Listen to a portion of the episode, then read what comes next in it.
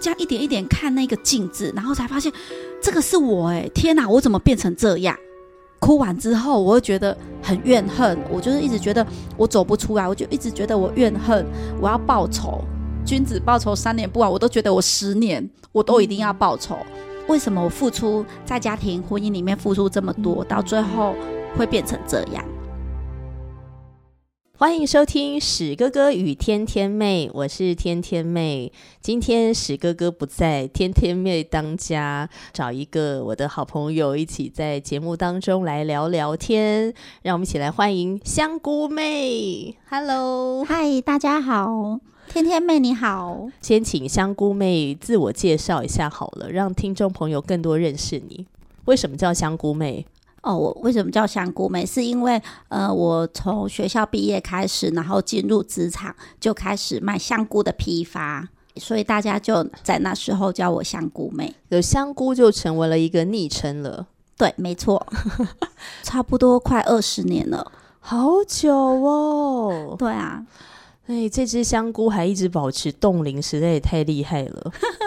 那为什么今天要邀请香菇妹来到我们的节目当中聊聊天呢？是因为我在教会中听到香菇妹的生命故事的时候，就觉得哇哦，非常的惊奇。我就觉得说，呃，如果可以邀请她来节目里面谈一谈她的故事，或许是一件很棒的事情。那我自己很爱听故事，所以我也想把我认为很棒的故事呢带给听众朋友。那今天邀请香菇妹来谈谈的，就是怎么样走过在婚姻当中的一些困难。那你在这个困难当中，其实曾经有一度是不太相信爱情嘛？对不对？然后觉得爱人是不是一件很辛苦的事情？对，没错。怎么在这个过程当中又重新找回爱的能力呢？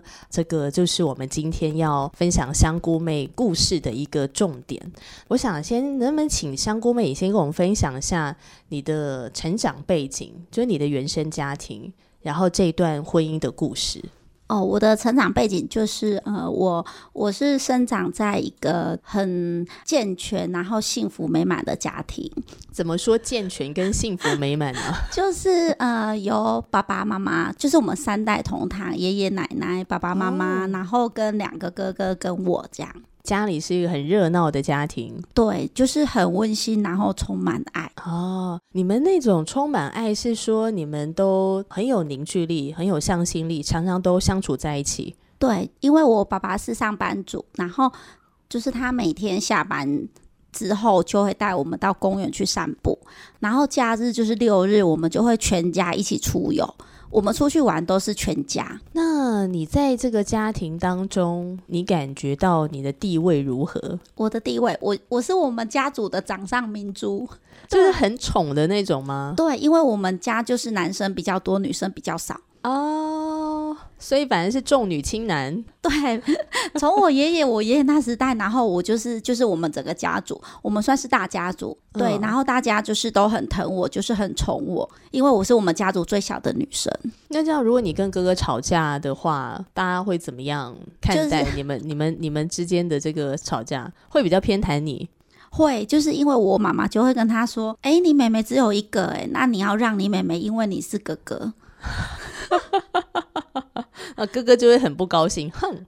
对，但是我妈她也会就是先了解状况，哎，为什么什么事情吵架这样？嗯，对，然后但是她就是会教育哥哥说，就是她要让妹妹这样子，就是一个像小公主的感觉。对，没错。那你身边的朋友会羡慕你吗？会啊，就很羡慕，而且就是有时候我们全家出去玩的时候，我同学都还会跟，他就说：“哎，我要报名跟你们一起出去。”他觉得跟你们全家一起出去玩很好玩，对，就是那种对，没错。因为他说，像他爸爸妈妈都很少带他们出去玩，所以你父母他们是很重视家庭生活，哎，对，没错。从小我就是生长在这么幸福美满，所以我就一直以为，哎，每个人的家庭应该就是都是这样子。那你会幻想以后自己的爱情啊、婚姻吗？会啊。你的幻想是怎么样？大概就会像我家一样吧。对，没错。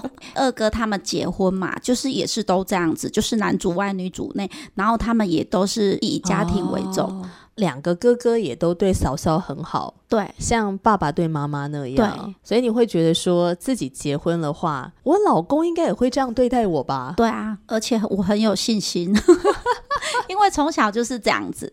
那你人生第一次交男朋友是什么时候啊？就是呃，在我大学的时候，后来就结婚了吗？，对，没错，就 only one 这个，对，因为他追求我的时候，他就是很体贴，他会帮我送早餐，然哇后哦他会很特地刻意就是呃，为了帮我送早餐来找我，然后我就觉得哇，他很体贴，那就开始勾勒出以后跟他结婚大概是什么样的状态。该是很幸福美满。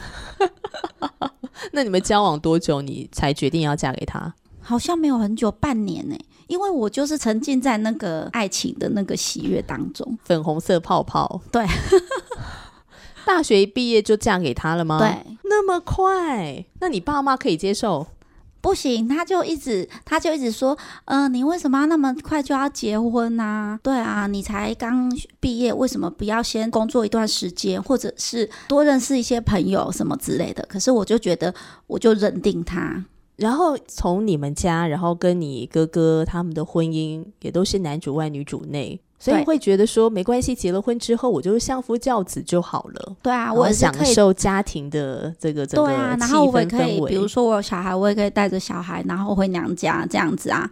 哦，所以我那时候觉得有结婚跟没结婚好像没有差很多，嗯，因为嗯我爸爸也会带我妈妈回娘家，我们全家都会一起回娘家。嗯，对我就觉得哎、还是很幸福很快乐啊。那你在结婚的时候会跟先生呃讨论到，就是说，哎，你对于未来家庭的憧憬啊、期待是什么啊？你们会讨论吗？没有，那那时候就是觉得傻当下当下是很幸福，啊很就是很快乐，这样也没有想太多，没有想太多。对就觉得船到桥头自然会直。对，因为就是从小看到就是家庭，其实哎就是这样子，所以应该我我的婚后的生活也应该就是这样。那你在结婚前会先去了解一下对方的家庭吗？没有，因为我那时候就是很单纯的觉得。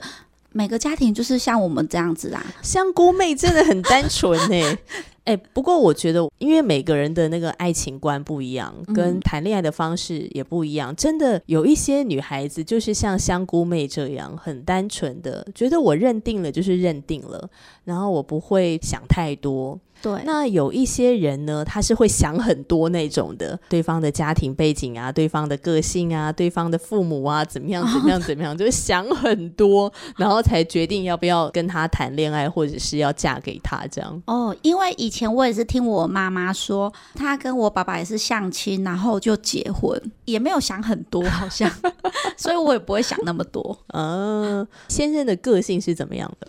后来相处之后才知道，比较大男人主义，你说结了婚之后才发现，哦就是好像就是什么都要听他的。嗯嗯嗯，他好像就是比较注重朋友，他觉得呃朋友是第一，在他生命里面朋友是第一，然后家人是可以摆在最后。那也不是整个傻眼，对，就是跟我完全哎想象怎么完全不一样。很幻灭。对对，因为我后来我就生小孩嘛，当然我就嗯是在家里面照顾小孩，对然后先生就是在外面工作。不久之后，就是先生他们公司就是经营失败这样，然后我们两个就想说，呃，那我们就到北部发展。我们之前是住在南部，先生那时候有负债吗？有负债，我们是因为负债，然后才想说，啊、不然到北部去打拼看看。那时候乡下人不是都会说，我要去台北打拼？啊，就去北漂一下，对对对，感觉好像机会比较多，这样对，子没错，这个生活就会跟你原本的期待的家庭生活其实很不一样，对，因为你原本的期待是就男主外女主内这样，对，而且我也对生意一窍不通。可是你在这个打拼的当中，你后来发现了什么？我后来发现，哎，其实我对做生意还蛮有兴趣的。然后跟客人的应对当中，我觉得，哎，好像反应还可以，哎，你说的反应是指什么、啊？就是我就是好像对做生意很有技巧。有一种天分，是不是？，对对对对，就是跟客人应对这样子，对、嗯客人就是还蛮信任你的，嗯，有亲切感。好，所以你发现，嗯，好像不比先生差哦。对，后来觉得我好像我的社交能力好像比较强，而且处理问题判断比较正确。然后有时候会不会问题处理的也比较快？对，及时，因为我们我们是批发，然后就是跟时间赛跑，一年有三百六十五天，几乎三百六十天都在工作，就是只有休那个过年、除夕、农历年那个时间，变成都在工作，然后休息，所以就是长时间会跟先生相处，因为工作都在一起。对啊，对。那所以这个有带给你们的夫妻关系有什么样的变化吗？就会变得很常争吵，因为观念不一样，理念也不一样。职场上，我就会觉得要很细心，然后跟客户就是要有信信任呐、就彼此信任这样子。所以我会长时间把时间在工作上面。对，可是先生他跟我是相反的，他就觉得在生意上就随便啊，反正就是别人的问题这样。你是说先生更注重家庭生活吗？朋友，哦，是对，就是他的朋友，他他的时间，他就是呃他的同学啊、朋友啊，嗯嗯他很嗯注重这个区块。然后所以家庭你或者小孩就被排在很后面。对，那这样你们夫妻关系不会出问题吗？这铁定的吧？对，没错。因为他就是比较注重朋友之间，所以朋友嗯找他，他们就会去唱歌啊。我先生他的个性是会续托，然后就是喝到满意，开心了就继续喝这样子。后来就认识外面的女生，因为他他同学就是跟他在一起的同学，本来是跟他站同一线的，可是他后来他觉得他看不下去，因为是他同学跟我讲的。因为他就觉得说，诶，你老婆就是对家庭这么付出，然后对小孩子也照顾的，家庭整个尽心竭力，对他觉得他不应该在外面又这样。他们本来觉得去外面就是释放压力好玩，他怎么没想到？诶，我先生怎么这么认真？当他要劝他的时候，他发现已经来不及了。这个朋友来跟你讲的时候，你的反应是什么啊？跟你在想什么？我就脑筋一片空白啊，然后。然后就很惊恐惊吓吧，因为就会觉得怎么会发生这样的事情？而且怎么会发生在自己身上？对，因为我们家都是很幸福美满，家庭就是很和乐啊。然后爸爸妈妈、小孩子这样子，怎么我们家永远就是只有我跟我小孩？嗯，对，然后我我会觉得说，那应该是个性上有差异，所以应该就是没有什么别的。但是没有想到说啊，有第三者介入这样。所以你在这段时间，就是说跟先生的关系比较疏离的这个期间，你没有什么感觉，是不是？因为我就是也很忙碌，就是我的我的、哦，对、哦，你的事业很忙，我的时间都用在就是事业上，因为刚打拼而已，而且我对而且我先生那时候又负债，我们是负债，然后出来打拼，对，对，然后你就要还就要用负债，双倍的力量。对你就要赶快去赚钱，赚赚钱，然后去还那一些钱，然后要不然就剩余的还有精力呢，就是花在家庭对，就在小孩子身上，所以先生就想说，那就有点放风他的状态。对，他还活着，好，OK，好，就知道他还活着这样子。对，那所以当你知道先生外遇的那一刻，你们两个后来是怎么摊牌这件事情啊？他应该是就觉得个性也不合。嗯，因为我本来是觉得我想要是一个小女生这样子，就躲在先生的背后这样子，因为我们家都是这样，就是我爸爸妈妈、我哥哥他们都这样。小公主被逼成女强人，对我刚开始一直觉得是这样，可是我后来发现，诶，我先生的个性他好像他就是不处理，他后来遇到事情、嗯问题他就是不处理，那当然就是我处理。后来我发现，诶，我在事业上的能力好像比我先生还要处理的比较妥当，开始生意上就是都我去 handle 这样子。久而久之，我跟他两个人的互动上面，我就会变成我比较强势。很多问题我就会先问他的意见，可是往往他做的决定都是你觉得不太 OK？对，然后事实证明也是也是这样，对，所以他久而久之就变成诶，就是我自己去处理去面对，然后他就会觉得哎，我很强势，好像不需要他。对但是就你的角度也会觉得啊，你在那边给我碍手碍脚，对，也不是碍手碍脚，但是讲难听一点，其实就是这个状态吧。就是不要吵啦，对对对，不要吵就。好。对对对对对。所以你们后来怎么摊牌？他就觉得我很强势，诶，外面的女生她不会啊，但是我跟他讲说，因为我我是跟你，我们有柴米酱醋对对的问题啊，我们是一个共同的生命体耶。对啊，我们有组织，我们有家庭，我们当然会有问题、啊。我还在那边帮你还那个负债耶，外面的女人要吗？对，然后我就说，人家外面那女人是来享福的，她当然对你很好。如果今天你负责工作赚钱养我，我也可以对你很温柔。嗯，对我那时候是这样觉说的真好。可是他不这样认为，他觉得我的个性就是这样。但是我觉得我的个性是在婚姻里面这样慢慢被磨出来的。嗯，我觉得我还是就是被现实所逼吧，被现实磨出来的。，对那先生就一直指控你很强势，所以是他自己先摊牌的、哦，他自己讲出来。对。到后来他外遇的对象打电话给我，哇哦，那你接到那电话不是这个？我就一直哭。第二次更傻眼。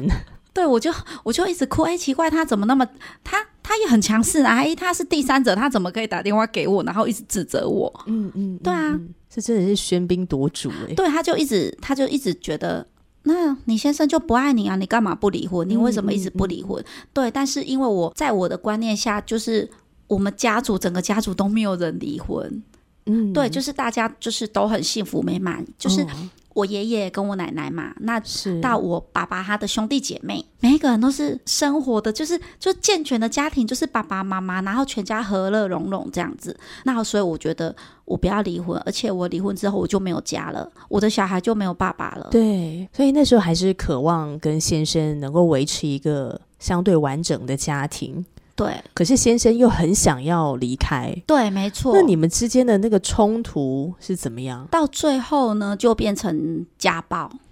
可不可以多说一点这个部分？嗯、到最后，因为他变成说，诶，我就知道他有外遇对象，那当然他要出去，我就会觉得你是不是要又要去找他？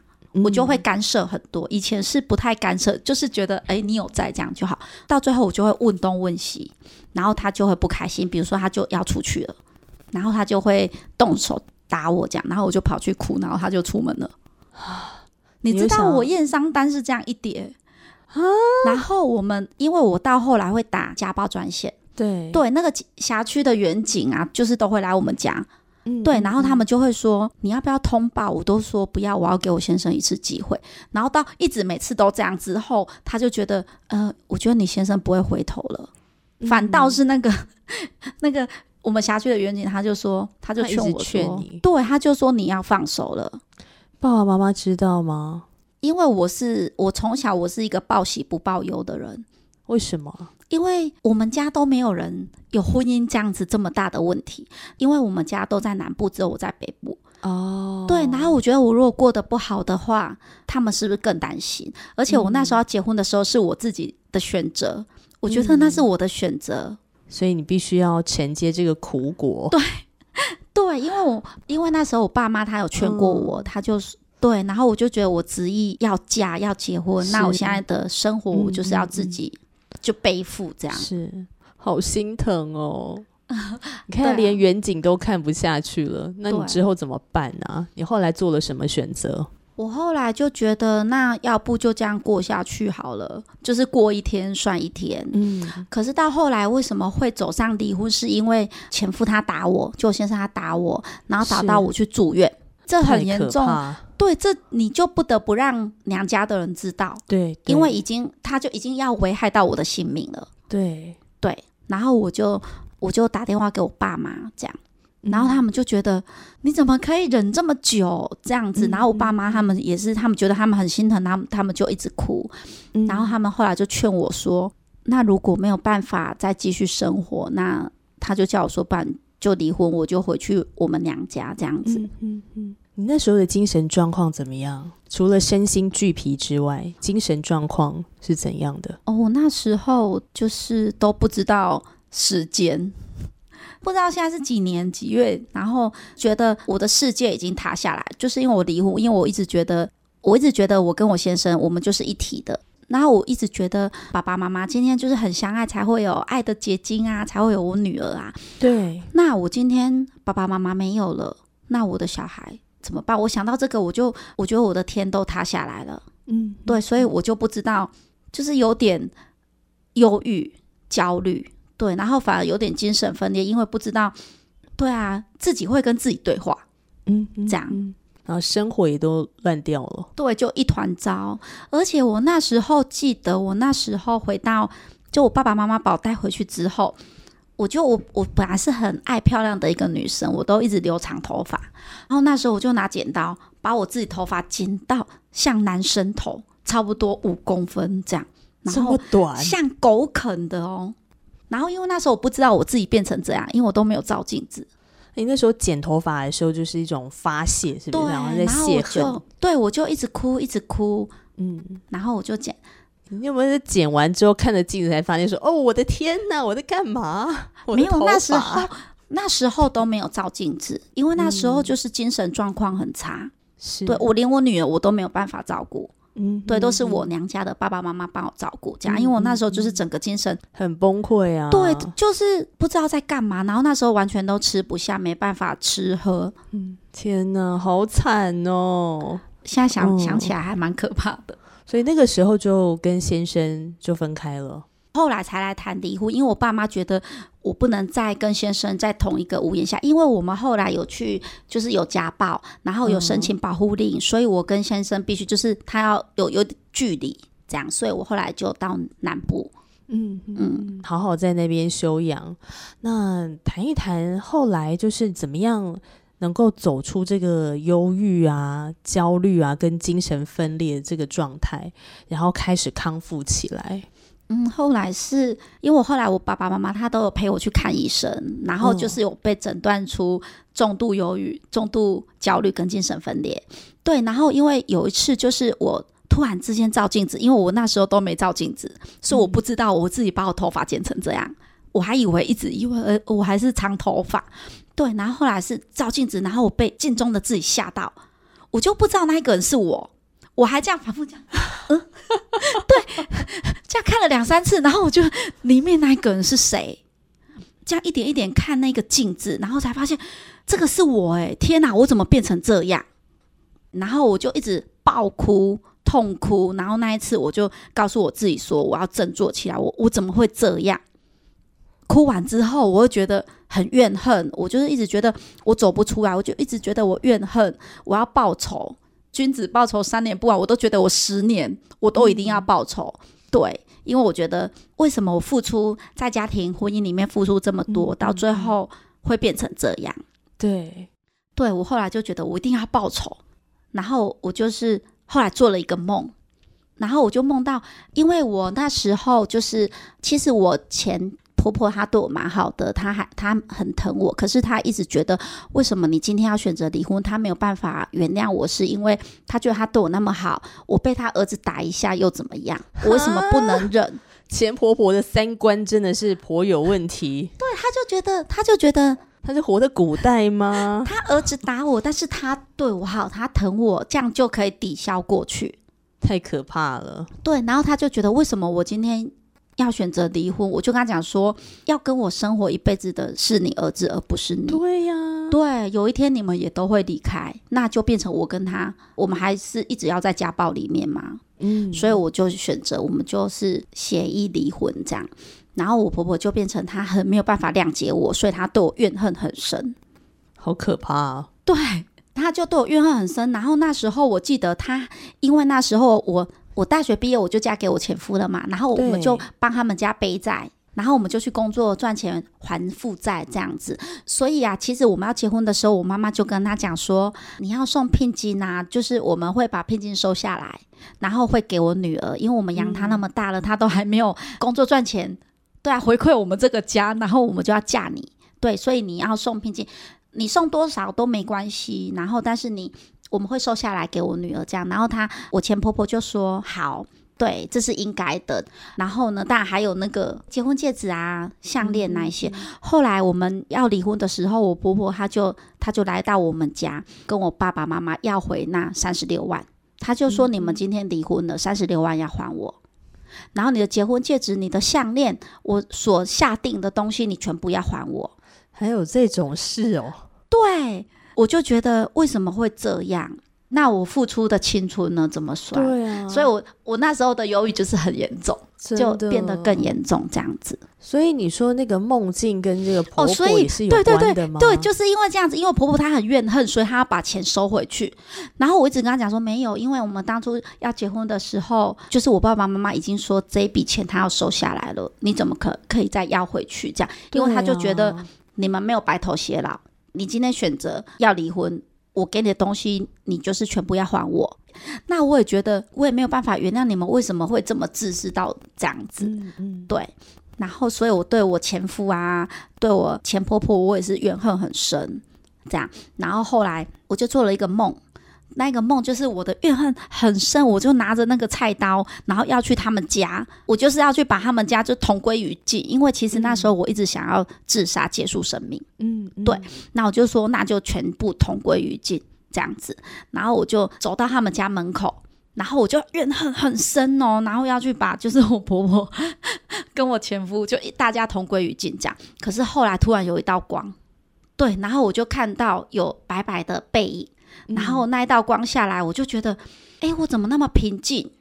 就觉得我很平静，然后我的怨恨怎么好像消失了？哦，对，然后我就觉得，哎，我怎么变得很平安？嗯，然后我就觉得，因为这个梦境我非常的清楚，因为我很怨恨，我一直都很怨恨，怎么变得这么平安？然后呢，我还当下觉得就是那个观世音，就是因为因为在传统的信仰，因为我们家是是是就是是拜拜传统的信仰，嗯然后我还跟他说，观世音菩萨，对啊，救苦救难这样，奇怪，诶，怎么好像没有什么感应之类的？对，然后我就，但是我我心里面非常的平安。嗯，对，后来我这个梦境就醒了。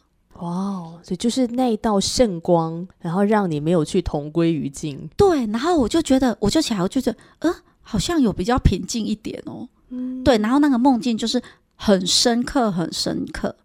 好奇妙哦。那你梦醒了之后呢？梦醒了之后，我就跟我妈讲，是整个懵懵的、傻傻的，还是又大哭了一场？没有，我就赶快跑去跟我妈讲。我就觉得，哎、我很平静哦，这样。然后我妈那时候她就跟我讲说，哦，那是观世音菩萨哦，因为他救苦救难。哦然后我们就到嗯那个、那个庙里去拜拜，因为我就觉得要有一个平安。就觉得他好像显灵了。对 对，然后之后我就觉得，哎，拜完之后怎么觉得好像没有平安？没有平安啊？不是啊，就是跟梦境的那种那种感觉是不一样。嗯，对，然后后来就这样不了了之。之后回娘家，因为我表姐她是基督徒，嗯嗯，然后我就在那边跟她聊天，哦，她就跟我说那是耶稣，我就说我没有看到他不是耶稣啊，我没有看到他。这样，嗯他就跟我讲说，因为我们都是罪人，我们还有罪，所以就是我们没有办法跟他面对面，因为我们是罪人。然后我就说。啊，是这样吗？然后他就说：“那你要不要到教会看看？因为我没有接触到教会，所以我就会很害怕。然后这件事情就这样过了一段时间。因为就觉得那是一个未知的信仰嘛，对，这跟你从小到大接触的传统民间信仰就是不一样。对但没想到表姐竟然跟你讲说，其实那一道圣光就是耶稣的圣光。对，然后也没有人跟我分享分享这个福音，基督教这个福音，所以我根本都不知道。所以就说，表姐跟你分享的时候，是你人生第一次听到耶稣吗？对这真的是一件很神奇的事情。对，表姐跟我分享之后，这件事情又不了了之。嗯然后是后来有一天，我跟我二嫂就是呃在聊天的时候，二嫂就很鼓励我，那你就赶快去教会看看呐、二嫂是基督徒吗？不是，哦，可是他觉得说没有关系呀、你就去认识一下这样。对，他就说那那表姐说是，那你不然你就去教会看看呐、嗯。然后我就说教会，就感觉好像离我很遥远、很陌生。对。就没有去过。对，因为我女儿那时候我就自己带我女儿，然后呢，我二嫂就说你就去教会看看呐、那我也觉得很陌生，然后我就带我女儿到内湖的湖光教会，嗯，我们家在那附近，所以啊，我就跟我女儿讲说，那你先去当前锋，对，帮妈妈去看一下这个教会这样子。所以女儿先去我女儿她就先去，因为他们有儿童主日。哦，她可以自己一个人待在儿童主日学里面、可以，可以，她他好独立哦。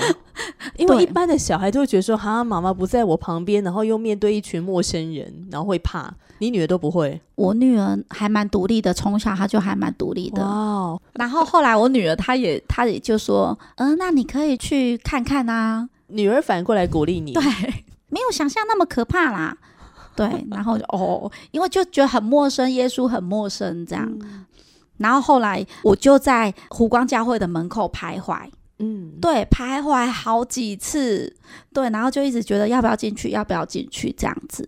然后后来还是鼓起勇气，然后进去之后，因为我就第一次到教会，但我踏进去之后，我就觉得，哎，不一样哎，好像有回家的感觉。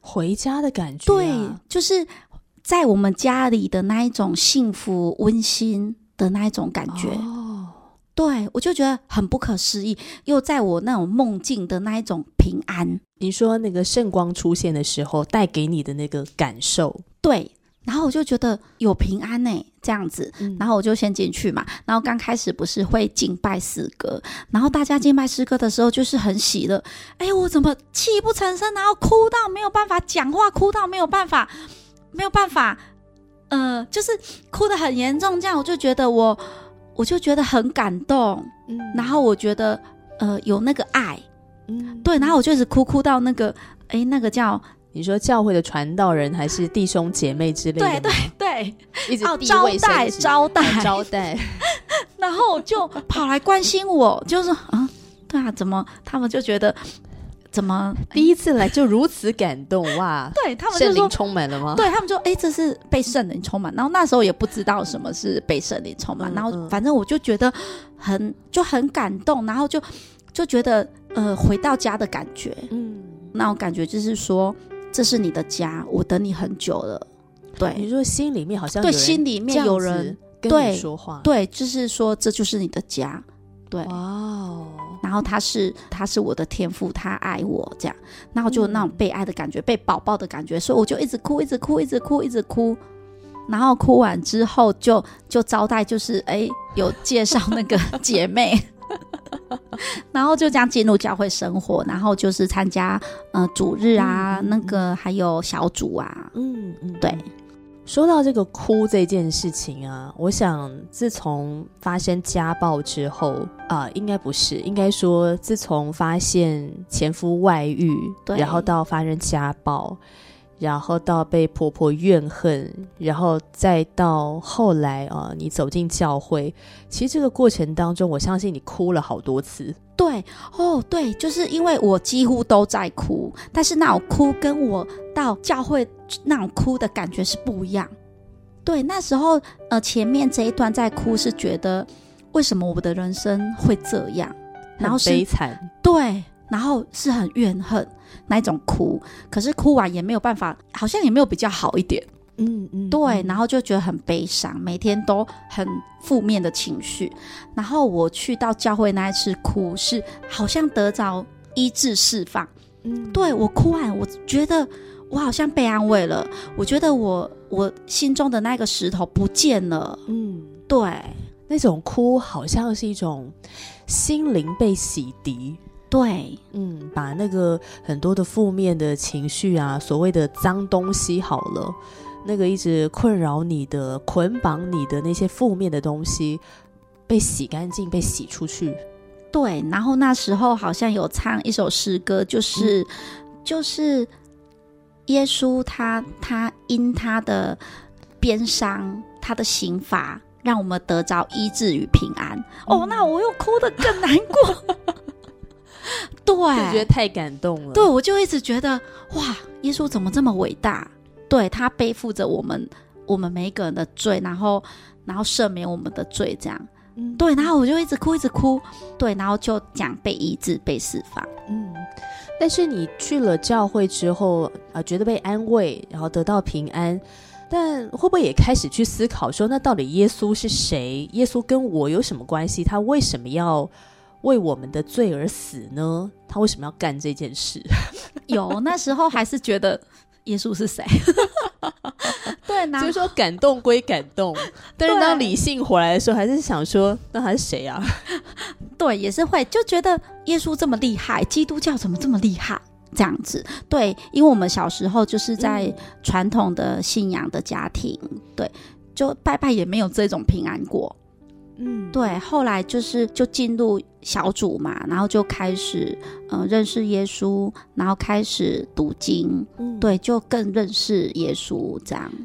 我还蛮想问的，就是说，呃，现在香菇妹已经信主蛮多年了嘛，嗯，哦，当你在回想你过去的那段经历的时候啊，你会不会有一个疑问，就是说，哎，不是通常都是我们跟耶稣祷告了之后，耶稣向我们显现？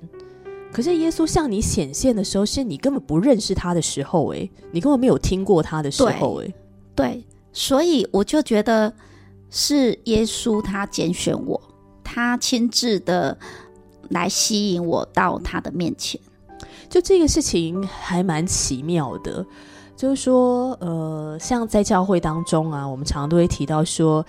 呃，你就是要跟耶稣祷告啊，祷告了之后，耶稣才来帮助你啊。嗯，可是我觉得从你的这个故事里面，我觉得它可以带给很多人重新的一个醒思，就是其实很多时候，耶稣是在你都还不认识他的时候，他就向你显现了。对，对我现在回想起来，就觉得，哎，那时候我还不认识他，但是他就已经，其实他已经要拯救我了。嗯，对，这是一件很奇妙的事情。那去到教会之后，也会开始读圣经吗？对，那读圣经之后，你会觉得圣经像一本天书吗？会，那时候就觉得，远。对，那时候就觉得就很难懂。对，而且里面的价值观又跟我们平常生活属世的价值观差很多嘛。对，就是就是对，就觉得哎，好像还要再适应这样。对，不过我还蛮就是很单纯的，因为那时候我刚开始接触接触呃基督教的时候，那时候上帝他给我的第一句话是“只要信，不要怕”。读圣经的时候读到的，对，就是我翻开圣经第一次要读经的时候，我就立马看到这句话，我就又哭哭哭哭，我就觉得很感动。对，因为他我们会有一个质疑嘛，就到底要不要相信这样之类的。对，他就告诉我说：“只要信，不要怕。”嗯，后来我就我就跟耶稣祷告说：“好，就是那我就完全交托给你。”这样。嗯，你在受洗的时候跟身旁的家人分享吗？有，那时候我就决定要受洗，因为我是我们整个家族里面的第一代基督徒，我也是第一个，因为大家都还没有。认识这个信仰，这样。嗯。可是当我决定要受洗的时候，我就嗯跟我妈说，跟我爸说，跟我哥说，就是跟我们家里的人说。结果我本来以为他们会拦阻我，他们会就是他们又会像我要结婚这样，他们就会说：“哎，你确定吗？对啊，你不要怎样怎样怎样。”然后我本来以为我妈他们会觉得说，我们家又没有这种信仰，他们就是一直觉得哦，那以后就不能拿香，这样不很奇怪吗？什么？反倒是我真的觉得，哎，我当我跟他们说我要受洗的时候，我妈就会觉得，哎，不错，因为他们有看到我我被医治，然后他们有看到我生命的改变，哦，对，然后他们就会觉得，哎，他们就很支持，哎，然后我自己也吓到，我说，嗯，哦，好，我本来就是有想很多的那一种话术，然后 对要去，就是呃，怎么讲，要去跟他们说，这样要去说服他们，哎。好像话术都没用到，对。然后我受洗那一天就是很感动，因为我我我们我们南部的亲戚就包游览车上来，哇，对，好支持你哦，对，还献花，他们就很支持我这样。然后我妈都来了，这样，哇，嗯。然后你受洗的时候，还在他们面前就分享了你的这个一路走来的故事，对。其实你身旁的家人都看见你，因为遇见了主耶稣之后，所以生命有很大的改变。对，那可不可以谈一谈这个改变？改变就是本来我看待事情完全都很负面，而且我家暴离婚之后，我是不相信爱情，也不相信任何的男生。可是当我接触到呃耶稣的时候，我就觉得我还蛮相信爱情的，因为耶稣他让我学习到。我们怎么去爱，怎么去爱人，然后怎么去付出，这样子。为什么耶稣可以帮助到这个部分呢？这个好奇妙哦。对啊，因为他就是一个神啊。我们来信靠耶稣，可是为什么在信靠的过程当中，我们也因此好像找回了那个爱人的能力，能够去重新的相信爱跟付出爱呢？因为，因为在圣经里面的教导，就是上帝他很爱我们，耶稣他很爱我们，对他也是慈爱的，他也是信实的。就像他说要饶恕，所以他就这样子医治我们。像有时候我们也是很悖逆不听话，但是他还是依然用他的慈爱告诉我们说：“哎，他是他是爱我们的。”那你的忧郁症、焦虑跟精神分裂症的情况是怎么样啊？哦，我那时候就慢慢的，我就变得很正能量，对。然后我看待任何每一件事情之后，我就我都很正面，然后正能量，好像回到小时候那一种幸福快乐的那一种感觉。对，即便是哎，我好像是呃，我的婚姻已经破碎了，然后我现在变成我跟我女儿两个人，呃，单亲相依为命这样。我以前都会觉得说我这样是不健全的，可是上帝他让我觉得说。也许我们是婚姻破碎，但是我们还是有充满爱。好像小时候原本所拥有的那个幸福快乐，曾经一度因为现实，然后就消失不见，对，破碎。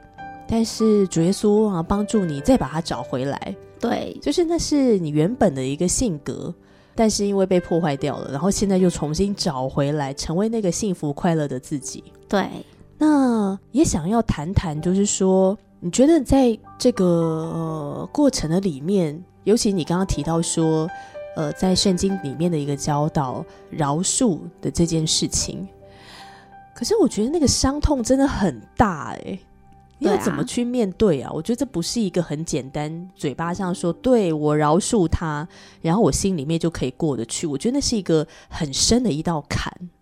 对我每次透过祷告，我都觉得上帝医治我，我已经。饶恕了我前夫，可是我又觉得好像没有完全饶恕。对，你说想到他的时候，还是会觉得，嗯嗯，对，那个菜刀，只是没有像之前那么夸张，就是那怨恨那么深。经过了一段时间，又会觉得想起来，还是会觉得好像过不去这样子。嗯，对。然后慢慢透过这样祷告，祷告，然后一次一次的进步，好像有好几年哦，就慢慢的、慢慢的，哎。就真的放下了，把这个重担就是卸给上帝了，慢慢就这样放下。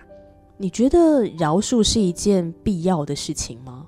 对，因为因为唯有你真的是饶恕之后，你才会更幸福啊！就是原谅对方，其实就是原谅我们自己。然后我为什么会知道我忧郁症好了？是因为我不是都要定期回诊吗？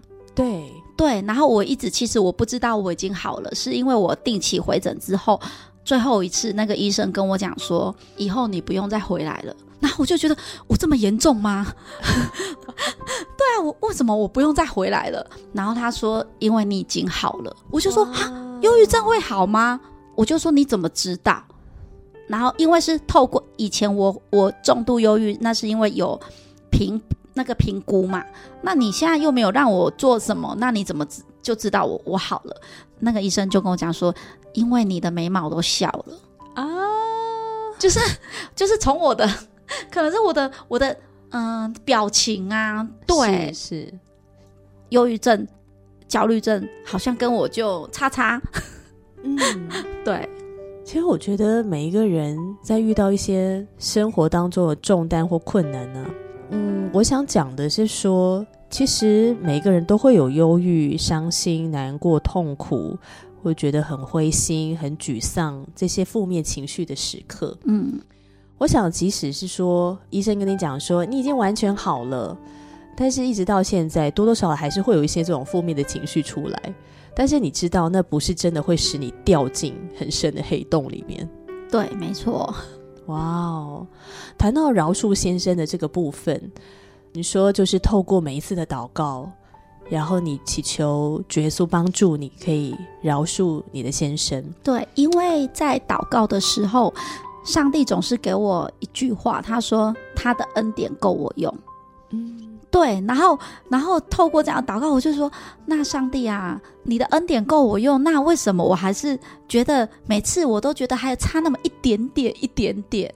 所以就继续的相信上帝，做这个饶恕的决定，这样子。对，嗯。可是这个时候的饶恕还算是这个单方面的嘛？好，就是你对先生的，那先生不知道你在做这个祷告，他不知道。那后来你们怎么会面对面了？哦，后来是因为，呃，因为我女儿，因为我们中间有一个女儿嘛，但是那时候都觉得说尽量不要跟她有有有接触、有联系，对，就是当成陌生人这样子。可是到后来，我觉得，哎，我女儿。嗯，他也是他的爸爸。那，对啊，那我女儿那时候，她会想要，她也需要父爱嘛。她那时候会去想要找他爸爸，可是他就会骗我。也许是我，我觉得啦，我觉得他是怕我难过，所以他有时候去找他爸爸，他会不敢让我知道。对，就变成说，但是他怕我知道会难过，这样。后来有一次，我就找到我女儿，我就跟她讲说，我们两个应该是。彼此互相信任，我就说你做什么，妈妈如果觉得 OK，我会支持你。那你什么事情都都跟我讲，我觉得我会支持你。我们两个不要有欺骗，对对对，或是瞒着对方，对这样子。然后我说，如果你想要找你爸爸，你就你就跟我讲，我会支持你。到最后，我女儿就都会跟我讲说，嗯，妈，你载我去找我爸。对。然后我就这样，哎，岂不是很奇怪吗？叫我载你去找你爸，那我就说不啊我请你爸吃饭，对不对？因为我觉得每次都叫我载你去找你爸，然后我就走了。对，那对啊。然后有一次我就鼓起勇气，就跟我女儿讲说：“那你跟你爸说我请他吃饭。”啊，后来那一次，哎，我就没想到，嗯，我前夫他就说好。后来我们吃饭的时候，哎，我们就聊得还蛮开心愉快的。那我也跟他道歉。你为什么要跟他道歉啊？因为我觉得那时候，因为那时候很年轻，因为那时候很年轻，我觉得我还没有，也许还没有准备好要进入婚姻。那时候处理事情就会比较自私，就会只想到我。哎，我为家庭付出那么多，哎，我工作赚钱呢。那时候我都会觉得我自己很厉害，然后就会骄傲。然后因为他一直觉得我很难沟通，那时候他一直觉得没有办法跟我相处，是因为我很就是也许骄傲。我觉得那个强势就是等于你骄傲，因为我觉得这个家要不是我这样工作赚钱，哪有这样的生活？但是我觉得，嗯，这个是不对的。你觉得当你要跟先生道歉的时候，这件事情难不难？我觉得很难，我都没有想到说我会跟他道歉。我觉得是我被家暴哎，而且我好不容易才从家暴走出来，对啊，怎么会是我跟你道歉？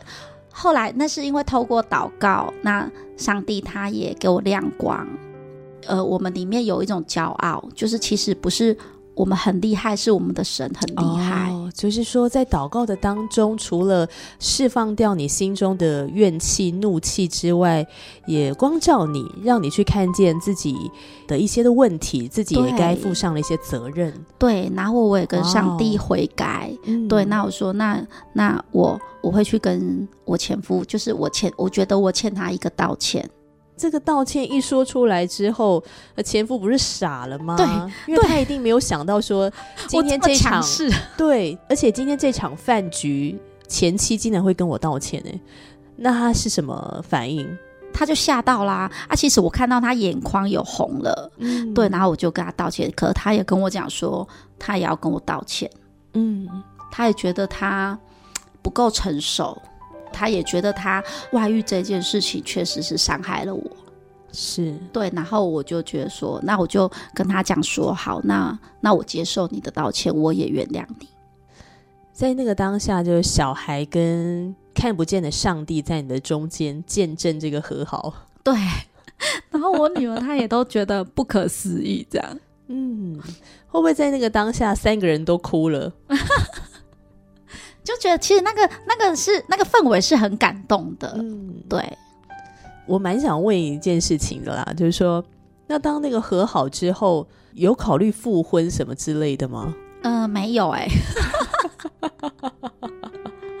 对，因为因为为呃，我前夫他有女朋友，哦，OK，对，那如果这样，岂不是我当当上他们家的第三者？嗯嗯嗯，对啊所以你也知道说啊，这个感情，当你们彼此都道歉之后，真的就画下一个算是美好的句点。对对虽然不完美，但是已经是美好的句点了。对那种画下句点的感觉，是不是啊？你真的心里面没有负担了，你可以继续往前走。对但是这是一个新的人生了。对，就是比较不会，就是又活在过去里面。嗯嗯，对真的哎。但是你也在这个当中，因为主耶稣的缘故，所以你不会因为呃失婚了，曾经发生过家暴了，然后被外遇过了，然后就失去了对爱情的盼望。你找回了这个爱情的盼望，对，没错。所以不排斥再交男朋友吗？呃，目前是把重心放在就是小孩子的身上。跟事业 对。可是我觉得香菇妹长得那么可爱又年轻，你真的看不出年纪。我觉得你身边应该有蛮多人想帮你介绍对象吧？对啊，可是因为我我比较忙，因为又要又要又要身负、嗯，对啊母亲跟父亲的角色，可是你不排斥不会不会，哦。哎，那要不要讲一下择偶条件？要爱上帝。哦，这就是以前没有出现过的择偶条件。对，以前都会觉得不要抽烟啊，不要吃槟榔，不要赌博。可是后来发现，哎，奇怪，怎么越不想要的，结果你的先生就是就是这样子的人。嗯，对然后你说现在择偶条件第一个就是要爱上帝，对，先爱上帝，后来呃，我觉得后后续都可以再慢慢沟通。哦，我以为你要说爱上帝，然后爱我，爱我女儿，这是一定要的啦。这是一定要的嘛，对 对不对？所以其实根本也不用列在最后条件，这是最基本的。对哇哦，那你觉得你现在幸福快乐吗？我每天都很幸福，啊对，然后每天都很喜乐，因为就是有有从嗯上帝来的有盼望。嗯嗯，对。你觉得在最后有没有什么话想要跟听众朋友说的？嗯、就是可能也有一些人已经不相信爱情啦，觉得这个世界上就是没有真爱，就像你前夫说的，那是童话故事才会发生的事情。就是只要相信，不要害怕。对，上帝他他会呃与我们同在。对，面对任何的事情，就是都交托给上帝。嗯，因为他是看顾我们的神。是，再跟我们分享一节经文好不好？就是可能是在这段时间里面，你心里面也特别感动的。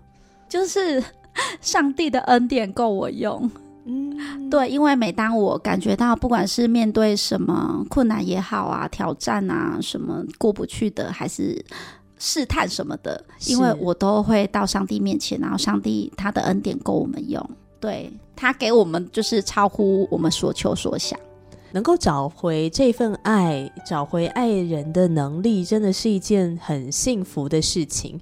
这会让我想到，曾经有人说：“呃，你觉得感受不到爱吗？那你就去爱人吧。”我觉得这句话讲的很棒。可是，当我们真的没有感受到被爱的时候，其实我们也真的没有那个能力去爱别人。对，所以，当我们破碎的时候，而耶稣他把这一份完全的爱给了我们，这也才使我们找回那个爱人的那个能力。是哦，当然也让你在这个过程中重新的去感受到，哎，什么叫做幸福？那我们今天的节目呢，聊到这里，但是呢，香菇妹的故事还没有结束哦。在下一集的节目呢，要特别请香菇妹来谈一谈亲情之爱又是怎么找回来的呢？哦好，因为这个过程的里面，呃，不只是你很痛苦，其实呃，女儿也是蛮痛苦的。对哦因为你们是他的爸爸妈妈嘛，那他看到爸爸妈妈，天哪，怎么关系变成这样了？诶，其实也带给他有很多的伤害。对，那么你们的关系又是怎么样恢复的呢？亲情之爱怎么找回来呢？下次就请香菇妹更多来跟我们分享喽，谢谢你，谢谢，亲爱的听众朋友，我们下回见，拜拜。拜拜。